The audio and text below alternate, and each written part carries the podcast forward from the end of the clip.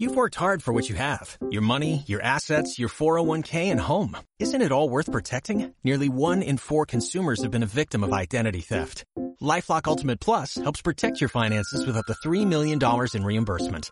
LifeLock alerts you to identity threats you might miss. And if your identity is stolen, your dedicated US-based restoration specialist will work to fix it. Let LifeLock help protect what you've worked so hard for. Save 25% off your first year on LifeLock Ultimate Plus at LifeLock.com slash aware.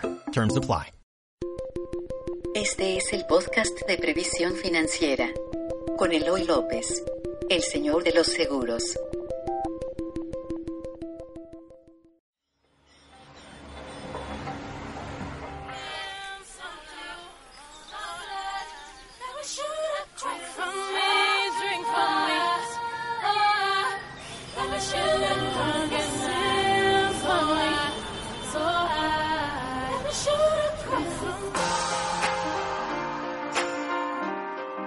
Hola, soy Eloy López, soy el señor de los seguros, te doy la bienvenida a Vitalis Podcast, esta, eh, este mini podcast que vamos a hacer el día de hoy y en donde te voy a hablar de robo total y de abuso de confianza, que parecen lo mismo pero no lo son. Le doy las gracias a mi productor de este podcast, mi amigo Armando Ruiz, y que gracias a él llega a ti este podcast. Y bueno, vamos a empezar. Resulta que muchas personas en la actualidad están siendo víctimas de un fraude que se parece mucho a un robo. Te explico rápido. Eh, y que no está siendo cubierto por las pólizas de seguro. Eso es importantísimo porque ya se está volviendo un problema grave desde hace cuando menos un par de años. Bueno, te explico y te pongo el ejemplo. Tengo un amigo que vendió su coche porque se iba a ir a una maestría y le urgía vender sus cosas y bueno, él, según él ya no iba a regresar y entonces estaba vendiendo casi su, eh, su casa, su perro, su gato y su perico y vendió su coche. Resulta que vende su coche, lo pone en anuncios de segunda mano y de en internet le llegó un comprador. Este comprador eh, hizo el trato con él, vieron el coche, pactaron el precio y el comprador le hizo un depósito a su cuenta a través de un cheque.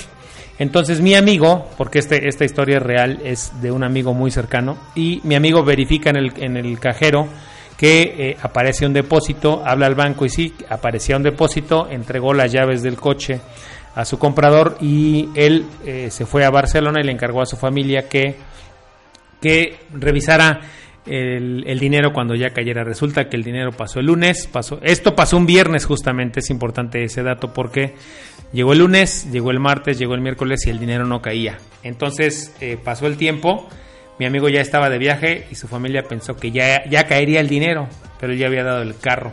El tema es que eh, un par de semanas después se dan cuenta que el cheque rebotó, era un cheque sin fondos.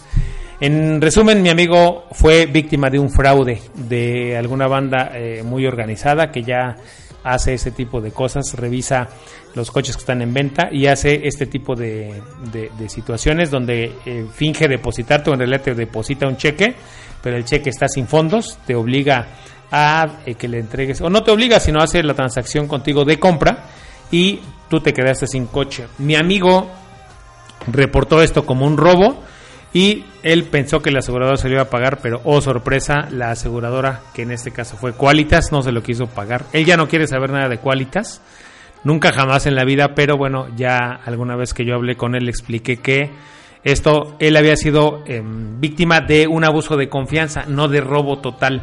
Y por eso es importante que yo te explique esto, porque puede ser que tú eh, puedas ser víctima del mismo fraude. Y ya te hablé en la cápsula anterior las diferencias entre robo parcial y robo total. Y ahora te estoy explicando las diferencias entre un fraude o un abuso de confianza contra el robo total. Se parecen, lo, se parecen, son muy similares, pero no son lo mismo.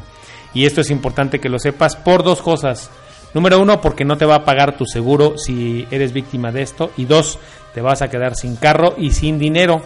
Te van a robar el carro de una forma eh, que se conoce como abuso de confianza y no como robo. Ten mucho cuidado, cuídate mucho. Por hoy te doy las gracias de escuchar este podcast. Espero que te haya servido, que experimentes en cabeza ajena. Este, no pongas tus la, en venta tu coche en un anuncio y si lo vas a vender, procura hacerlo con alguien de confianza y verificar que ya tengas el dinero 100% en la mano porque si no tu seguro no te va a pagar. Cuídate mucho, esta fue palabra del Señor, hijo mío, puedes ir en paz. Soy Eloy López, el Señor de los seguros. Ah, Perdóname. Antes de que te vayas, si estás en iTunes, por favor, danos cinco estrellas si es que esto te gustó. Si crees que este le puede gustar o servir a alguien, compárteselo. Te lo va a agradecer y nosotros también. Cuídate mucho. Nos vemos en el siguiente podcast. Bye.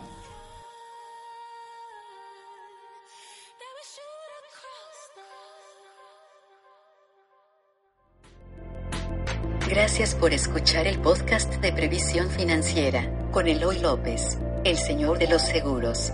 Síguenos en iTunes, iVoox, redes sociales o en previsiónfinanciera.com.